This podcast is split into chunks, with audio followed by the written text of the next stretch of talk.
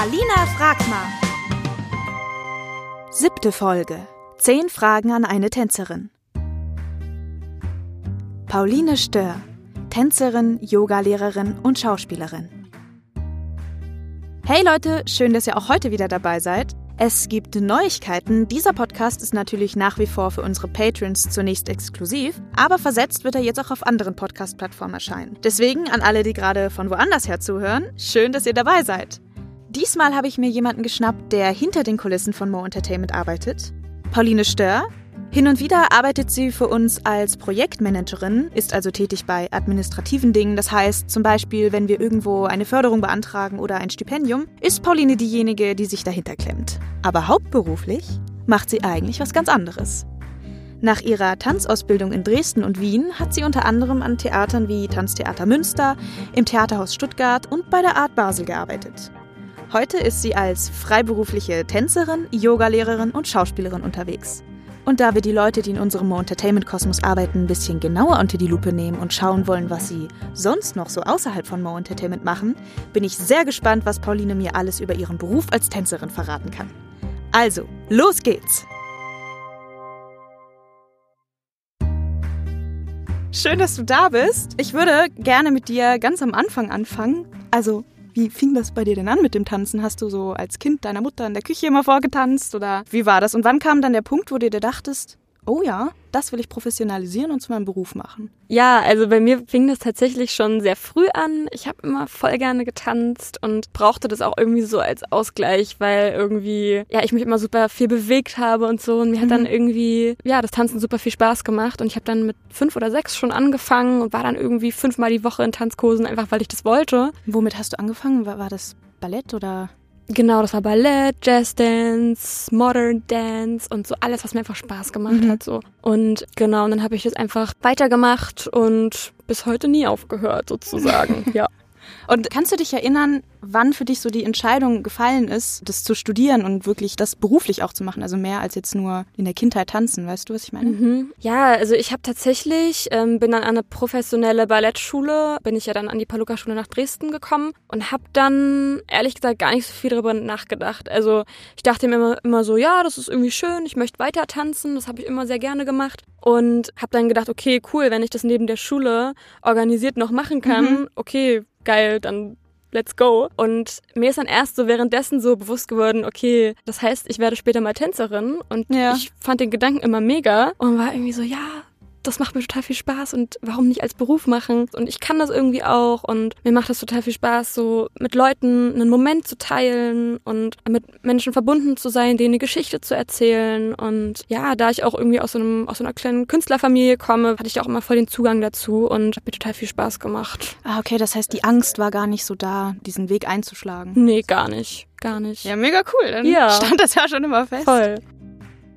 Und du warst ja mal fest am Theater in Münster als Bühnentänzerin von 2015 bis 2017. Jetzt würde mich mal interessieren, wie sieht denn da eigentlich so ein Alltag aus? Also musst du dann morgens dahin und ihr tanzt den ganzen Tag oder wie läuft es so ab an so einem Haus? Genau, in Münster war ich von 2015 bis 2017 und da ist es eigentlich so, dass man jeden Morgen um 10 beginnt das Training. Das ist eigentlich die meiste Zeit ein klassisches Balletttraining, aber auch hin und wieder hatten wir auch Gastlehrerinnen und Lehrer, die dann modern mit uns gemacht haben oder zeitgenössische Workshops uns gegeben haben. Das ist dann meistens so anderthalb Stunden von um 10 bis ähm, halb zwölf. Und dann eine kurze Pause und um zwölf geht's dann direkt mit den Proben weiter. Und mhm. wenn man an dem Tag keine Vorstellungen hat, dann gehen die Proben bis abends so. Und wenn man Vorstellungen hat, dann probt man meistens nur kurz, paar Stunden. Und dann hat man halbtags frei und dann trifft man sich abends wieder in der Maske, macht sich fertig und geht auf die Bühne. Das heißt, ja. ihr probt dann schon, während ihr Vorstellungen habt für ein anderes Projekt. Genau, weiter. genau. Krass. Und gibt's dann auch mal Phasen, wo man gar nicht tanzt oder bist du wirklich jeden Tag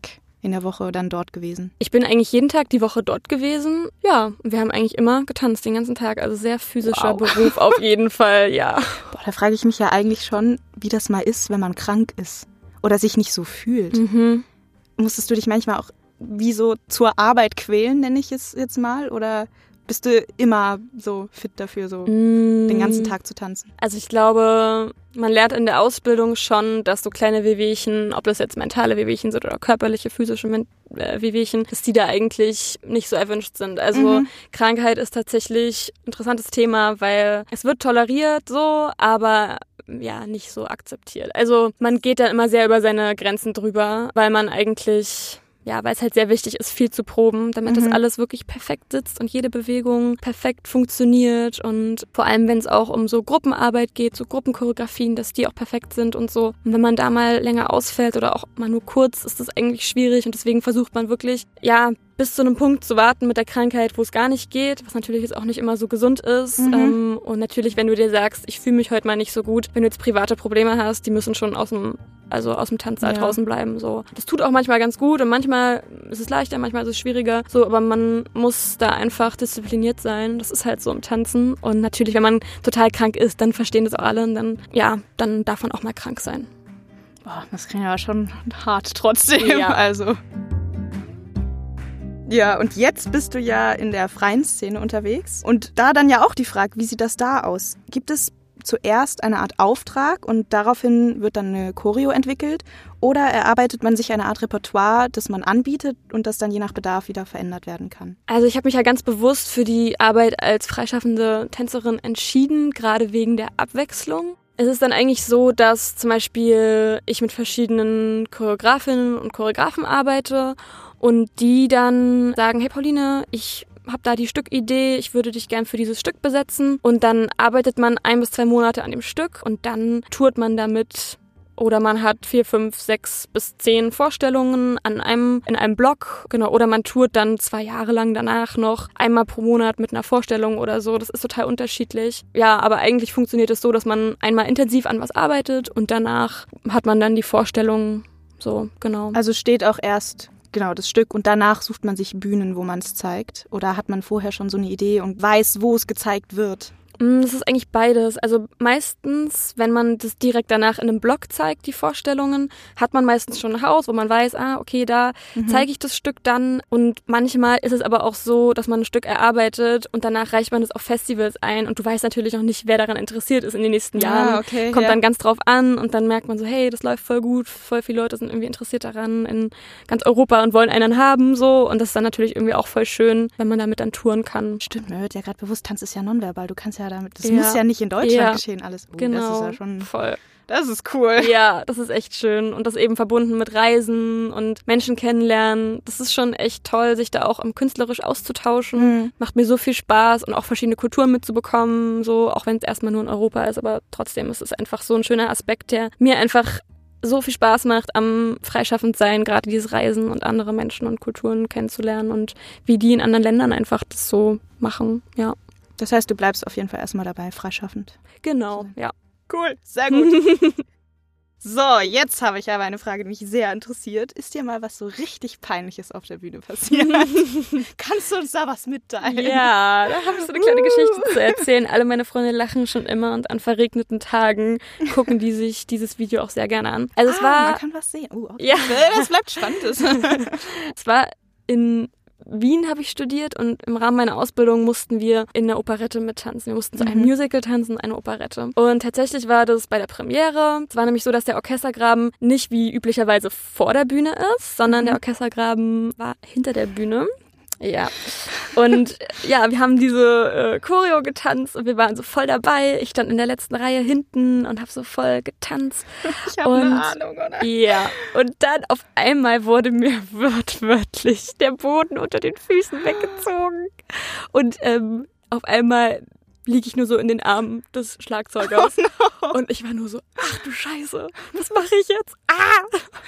Und ähm, ja, und dann war ich nur so mein erster Gedanke so, fuck, ich muss wieder auf die Bühne, schnell, so schnell wie es geht. ähm, und der Typ, in dessen Arm ich gelandet bin, der meinte dann nur so, geht's dir gut, alles gut? Und ich so, ja, aber ich muss wieder auf die Bühne. Und bin dann so über die Seitengasse wieder auf die Bühne gerobbt. Oh nein, so. du hattest voll den langen Weg noch so Ja, oh. das war echt so witzig. Und ähm, ja, das ist tatsächlich auch auf Video, weil es eben die Premiere war. Ach, krass, oh shit. Und es war aber so, ja, das war einfach richtig witzig, weil es ist auch nicht so schlimm. Es war im Rahmen meiner Ausbildung so, ist es schon okay.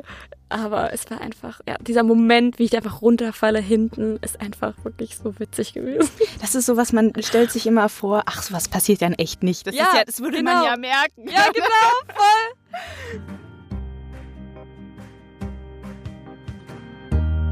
Wenn ich an eine Tänzerin denke, habe ich so ein gewisses Erscheinungsbild im Kopf, was das Körperbild betrifft. Also so ganz stereotypisch die dünne, fragil wirkende Balletttänzerin. Wie würdest du sagen, wie sehr trifft das auf die Realität zu? Weil ich habe das Gefühl, dass Tänzerinnen und Tänzer auch unter einem großen Druck stehen, was die physische Erscheinung betrifft. Wie nimmst du das denn wahr? Das ist eine sehr spannende Frage auch. Ja, zwiegespalten nämlich das war. Also klar, Tänzerinnen und Tänzer müssen fit sein, müssen gehoben werden und hm. sich selber auch gut tragen können. Ne? Für mich persönlich ist es immer wichtig oder am allerwichtigsten, dass man überhaupt sich erstmal fit und gesund fühlt. Das ist dann mir egal, wie die Person, ob die Person dick ist, dünn ist. Wenn die hm. Person sich gesund fühlt, dann ist es, ja, dann ist es die Hauptsache. Dann strahlt sie das auch aus und dann kann sie auch gute Leistungen bringen. In der typischen Ballettwelt ist es halt so, dass leider immer noch, obwohl wir im Jahr 2022 leben, ein wahnsinniger, so ein Überbleibsel aus irgendwie von vor 100 Jahren oder so da ist, dass wirklich Tänzerinnen und Tänzer so dünn sein müssen. Ich weiß auch gar nicht, wie das gerechtfertigt ist, aber in allen Ausbildungen wird man also ist es einfach immer ein sensibles Thema, auch heute mhm. noch. Auch wenn man es vielleicht nicht so denkt in Zeiten von Body Positivity und so. Aber es ist ein wahnsinniges Thema, dass eigentlich jede Tänzerin und Tänzer damit mal konfrontiert ist. In der Ausbildungszeit oder Berufszeit mit dem Thema, ja, Gewicht, Figur, wie man wirkt, wie man sich fühlt. Und das ist super problematisch, weil man natürlich diese Ausbildung in einem jungen Alter hat. Also du hast diese Tanzausbildung meistens in einem Zeitraum zwischen 10 und 17 Jahren. Wenn man sich diese Zeitspanne mal anguckt, das ist halt genau die Zeit, in der man sich entwickelt, mhm. körperlich entwickelt, mental entwickelt und nicht selten ist das halt einfach auch eine Form von, ja, Gewalt, die einem da irgendwie auch angetan wird, weil man möchte natürlich eine gute Tänzerin sein. Ja. Und ja, oft ist ist es dann halt leider so, dass man sich dem dann irgendwie beugen muss, um gut zu sein oder um, um zu gefallen, dass man dann halt auf die Figur achtet, so, ähm, weil man gefallen möchte, weil man gute Tänzerin sein möchte. Und in dem Alter ist man jetzt noch nicht so, dass man sagt, so ist mir scheißegal, ich mache mein Ding, ich gehe meinen Weg. Und das würde ich sehr befürworten, wenn das in den Ausbildungen noch mehr zum Thema gemacht wird, mhm. weil ich finde, dass es sehr wichtig ist, weil es eben ja schon eine Form von Grenzüberschreitung ist, eine Form von unbewussten Gewalt vielleicht auch. Und ich auch weiß, wie viele von meinen Kolleginnen und Kollegen auch, also auch Männer tatsächlich ähm, ja, damit zu kämpfen haben und erst nach der Karriere oder wenn sie anfangen zu arbeiten, das langsam aufarbeiten und ja, ihre Selbstbewusstsein, ihren Weg finden können, wie sie damit umgehen können. Ja, genau. Also würdest du sagen, dass es tatsächlich auch nach der Ausbildung weiterhin noch irgendwie ein Thema ist ja, in der Welt? Auf jeden Fall. Das ist schon ja oft ein Thema, aber es ist schon besser geworden, muss ich sagen. Aber es geht halt immer noch besser, ne? Also mhm. ähm, lieber finde ich dann immer die Tänzerinnen und Tänzer vor allem in der Ausbildung zu bestärken und zu sagen, hey, so ist ein gesundes Essverhalten, statt denen irgendwas zu verbieten, einfach weil man es selber mal vor 20 Jahren so gelernt hat, das ist einfach nicht mehr die Art und Weise, damit umzugehen. Ne? Also man muss immer gucken, wie entwickelt sich die Welt weiter und ähm, auf pädagogischer Art auch einfach zu gucken, was kann man da in der heutigen Zeit für tun, um vielleicht alte Strukturen zu durchbrechen und es besser zu machen. Ja. Hattet ihr dann da so speziell Unterricht, was das Thema Ernährung betrifft, oder war das was, was so beiläufig immer kam? Naja, wir haben halt dadurch, dass ich in meiner Ausbildungszeit in der Schule war ich halt im Internat, da gab es natürlich immer nur kurz Zeit, um Frühstück, Mittag und Abend zu essen, aber halt genug Zeit, aber es war halt mhm. halt immer gleiche Zeit. Und da hatten wir eigentlich nur so beiläufig so ein bisschen Ernährungstraining, vor allem was halt unseren Mittelschullehrern total wichtig war. Also wir waren ja auf einer Realschule gleichzeitig da noch. Denen war das immer sehr wichtig, aber es war schon so, dass der Hochschule, also der Tanzhochschule, dem war das so ein bisschen unwichtig. Also das hat man mhm also das heißt ein bisschen unwichtig, war das total unwichtig, das hat man auch gemerkt. Und ja, da hat die Mittelschule dann versucht, so ein bisschen aufzuwiegen, hat dann so semi gut geklappt. Und später in meiner Bachelor-Ausbildung hatten wir dann tatsächlich auch so Ernährungsseminare mit einer Ernährungswissenschaftlerin und so. Aber ich finde, ja, das sollte noch mehr so zum Thema gemacht werden. Das ja. war schon ein guter Ansatz, aber es sollte noch mehr zum Thema gemacht werden, wie man eben sich selber stärken kann, so und bewusst damit umgehen kann mit diesem kompletten Thema. Ja. Ja. Da bin ich voll bei dir. Ja. Hoffen wir mal, dass sich da noch wichtig. ein bisschen was ändert. Ja, voll. Ach, jetzt kommen wir einfach mal direkt zur nächsten Frage. Gibt es Klischeefragen, die du als Tänzerin hörst, die du leid bist zu hören? Also ich weiß nicht, ich stell mir jetzt sowas vor wie, oh, du bist Tänzerin, ja, tanz mir doch was vor. Oder irgendwie so, mhm. gibt es so nervige Sachen, die du manchmal hören musst? Ja, so, du bist Tänzerin, mach mal einen Spagat, du kannst auch ja. einen Spagat. Oder kannst du mal so auf Zehenspitzen hochkommen? kannst du so auf so Zehenspitzen tanzen? Ich so, ja, ich kann das alles machen. Aber ich habe jetzt gerade frei. Ich Eben, es verbringe ist jetzt Job, hier, warum genau, solltest du jetzt entertainen? Ich, ja. ja, so, ich sage ja auch nicht zu einem Banker, oh, kannst du mir mal hier was vorrechnen oder was erklären? so, oh, doch, manchmal mache ich das eigentlich auch schon, aber so, ja, es ist witzig so, aber dann erkläre ich eigentlich auch oft so, ja, das ist so Also du machst es dann nicht, du bist nee. dann so, ja. Nee. Verstehe ich, verstehe ja. ich sehr. Ja, du hast ja auch zusätzlich zu deiner Tanzausbildung jetzt noch eine Ausbildung als Yogalehrerin gemacht. Mhm. Und würdest du sagen, die Art, wie du mit deinem Körper arbeitest, ergänzt sich das grundsätzlich mit dem Tanzen oder hat es dir vielleicht sogar auch einen neuen Weg oder einen neuen Umgang mit deinem Körper gezeigt, der anders ist, als du ihn beim Tanzen wahrgenommen hast? Ja, total. Das ist auch eine voll schöne Frage, Alina. Ja, gerne. Weil ich das wirklich, also ich wollte eigentlich nie früher irgendwie Yogalehrerin werden, so und durch meine eigene Praxis, die ich die letzten Jahre entwickelt habe und das wirklich zu so einer stetigen Praxis geworden ist, habe ich so krass gemerkt, dass das dadurch, dass es eben so ein unterschiedlicher Ansatz ist wie im Tanzen. Also Tanzen ist es halt so, du kommst in den Tanzsaal und egal wie es dir geht an dem Tag, deine mentalen Probleme mhm. lässt du aus dem Raum draußen, um dich eben ganz darauf zu fokussieren. Und äh, wenn ich auf meine Yogamatte komme, dann kann ich das alles mitnehmen. Und ich muss auch nicht wie im Tanz in eine bestimmte Form gepresst sein, mhm. sondern im Yoga kann ich mich jeden Tag meine Praxis dem anpassen, wie ich mich fühle an dem Tag. Also wenn ich mich total fit fühle, dann gehe ich auch mal gerne weiter und über meine Grenzen, weil ich das möchte. Ja. Und wenn ich mich aber mal nicht so gut fühle oder gerade zwei Wochen krank war, dann, dann mache ich das ganz wenig und so, wie sich für mich in dem Moment eben gut anfühlt und gehe dann eben nicht über meine Grenze. Und das ist halt eben was, was ich auch schon vorhin meinte, was halt im Tanz Tanz eher nicht befürwortet wird, weil im Tanz ist es so, du musst jeden Tag 100 Prozent geben und jeden Tag an deine Grenze gehen. Da musst du jeden Tag in diese Form passen. Und im Yoga bestimme ich jeden Tag für mich selber, mhm. wie ist die Form eigentlich heute? Und das ist halt auch ganz wichtig, so diese Achtsamkeit mit sich und dem Körper und den eigenen Grenzen umzugehen. Das finde ich total toll und inspirierend. Und genau durch meine eigene Praxis habe ich eben so krass gelernt, dass ich so das total genieße mittlerweile. Und genau das möchte ich eigentlich auch an die Menschen, die ich unterrichte, weitergeben, dass man eben wirklich auf sich hört und das total genießt, auch auf sich zu hören und dann eben auch mal über die Grenzen gehen kann mhm. oder auch mal ein bisschen bisschen so gute Schmerzen aushalten kann und eben gute Schmerzen von schlechten Schmerzen unterscheidet. Und ach, da gibt es so viele Themen so. Ja. Also war es dir wichtig, neben dem Tanzen noch was anderes Körperliches zu machen als Ausgleich? Ja, auf jeden Fall. Also ich habe es halt auch mit Joggen probiert, ich habe andere Workouts probiert und so, aber ich muss sagen, so diese Ganzheitlichkeit vom Yoga ja. ist schon echt so äh, so ein toller Ausgleich für mich und nicht nur ein Ausgleich, sondern es verbindet sich ja auch irgendwie auch alles total. Also ich kann dann meine Disziplin ins Yoga mitbringen, aber ich kann auch die Freiheit und die Achtsamkeit mit ins Tanzen dann reinbringen. Und das bereichert mich schon total, muss ich sagen. Also bin ich sehr dankbar für meine Praxis, der ich mich widme. So, jetzt bin ich auch sehr gespannt. Ich würde gerne nämlich deine Tänzerseele ein bisschen kennenlernen wollen. Und da würde ich dich fragen, welches Geräusch beschreibt denn deine persönliche Tänzerseele. Hast du ein Geräusch oder einen Klang oder irgendwie sowas? Ja, hab ich. Ja, oh. tatsächlich? Und zwar, aber ich kann den nicht selber machen. Muss ich den selber machen? Den kann Klang? man den suchen und später einfügen? Ja. Okay, dann, dann zeig, zeigst du es mir und wir werden es einfügen, ja? Ja, ich zeig's okay, dir. Ich bin gespannt. Ja. so, Moment.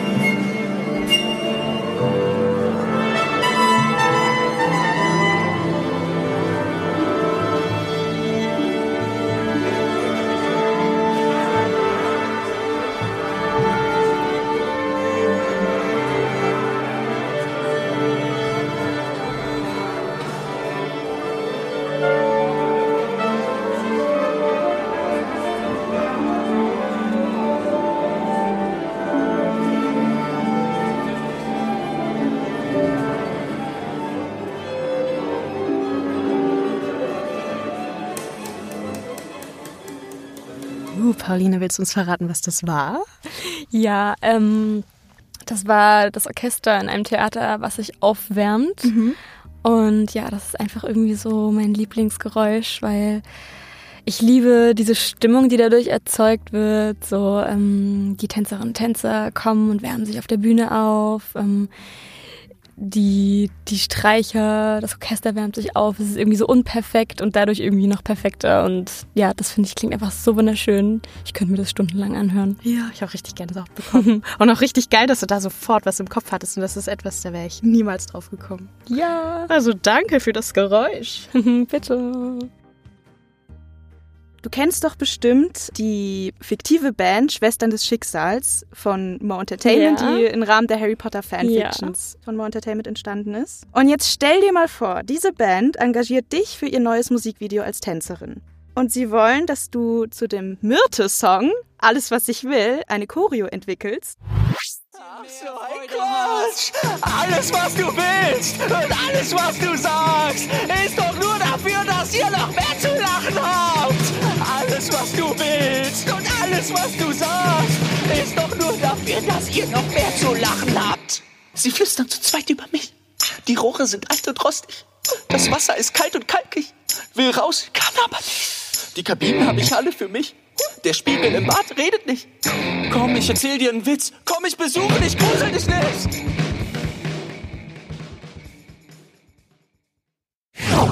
Für welchen Tanzstil würdest du dich da entscheiden? Ah, spannend.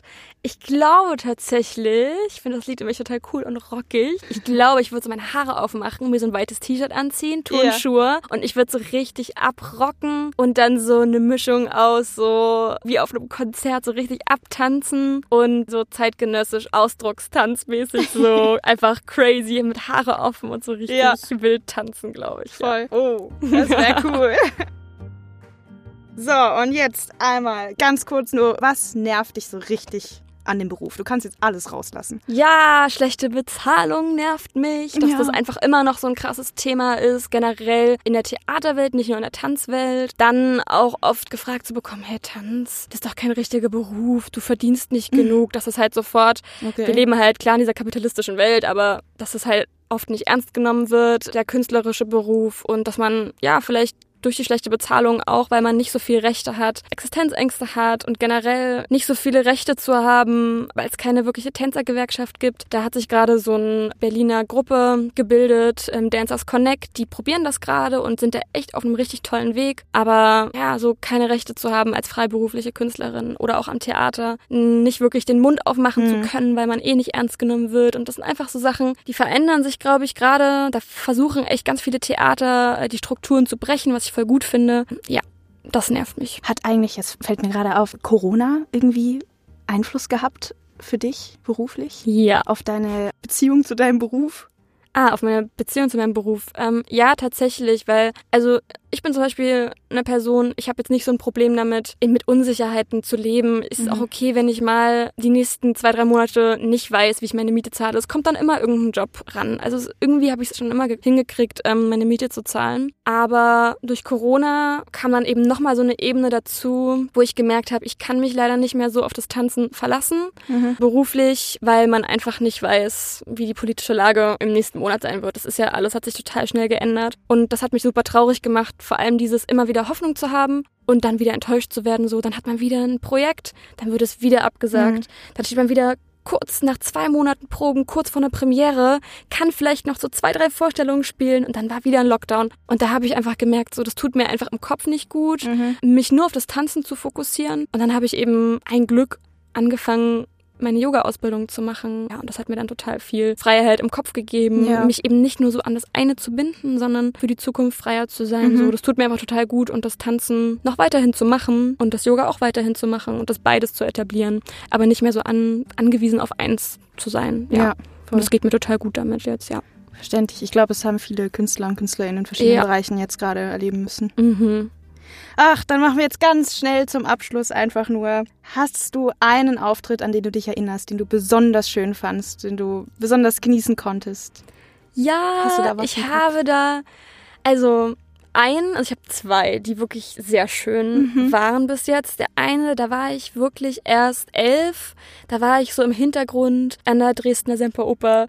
Ähm, und das ist ein total schönes Gefühl, weil man noch so klein ist und das noch keine Erfahrung hat in dem Beruf und dann 3000 Leute so in so einer großen, prunkvollen oh, wow, Oper. Ja. Das war schon total toll mit all meinen Freunden zusammen auf der Bühne. Und dann habe ich noch 2019 in einem Stück in Hamburg gespielt, im Lichthoftheater mit dem Regisseur Henry Hüster und der Choreografin Wasne Aguilar. Und das ist eigentlich so, das Stück heißt Versuch über die Schwierigkeit Nein zu sagen. Es war so eine Mischung aus Theater und ähm, Tanz. Und das ist eigentlich so mein Lieblingsstück, was ich bis jetzt gemacht habe, getanzt und gespielt habe und performt habe, weil das so ein toll, also es hat einfach so eine tolle Thematik gehabt und Wasner und Henry haben das einfach so toll umgesetzt mit uns Schauspielenden und das ist einfach so, ja, so möchte ich arbeiten und ja. das hat mir einfach total viel Spaß gemacht und ich liebe dieses Stück. Ey, Pauline, danke dir fürs Gespräch. Es hat mir sehr viel Spaß gemacht. Danke, Ali. Und auch vielen Dank an euch fürs Zuhören. Wie immer erscheint dieser Podcast zunächst auf Patreon, wo alle zwei Monate eine neue Folge kommt. Aber ab jetzt wird versetzt auch Alina fragt mal auf allen anderen Podcast-Plattformen veröffentlicht werden. Also Spotify, Deezer, Apple Podcast und so weiter. Schaut gerne vorbei und wenn ihr Lust habt, könnt ihr auch eine Bewertung abgeben. Das würde mich sehr freuen. Und generell, wenn ihr Fragen oder Feedback habt, schaut gerne bei mir bei Instagram vorbei. Da heiße ich Alina Konjetschne. Das äh, wird buchstabiert K-O-N-I-E-C-Z-N-Y. Oder natürlich bei Mo Entertainment. Da könnt ihr ja immer schauen, was es so Neues gibt. So, und dann sage ich jetzt nur noch Ciao, bis zum nächsten Mal. Ciao, ciao, ciao. Das war Alina fragt mal.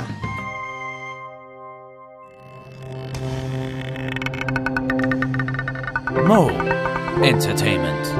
Lass uns was hören.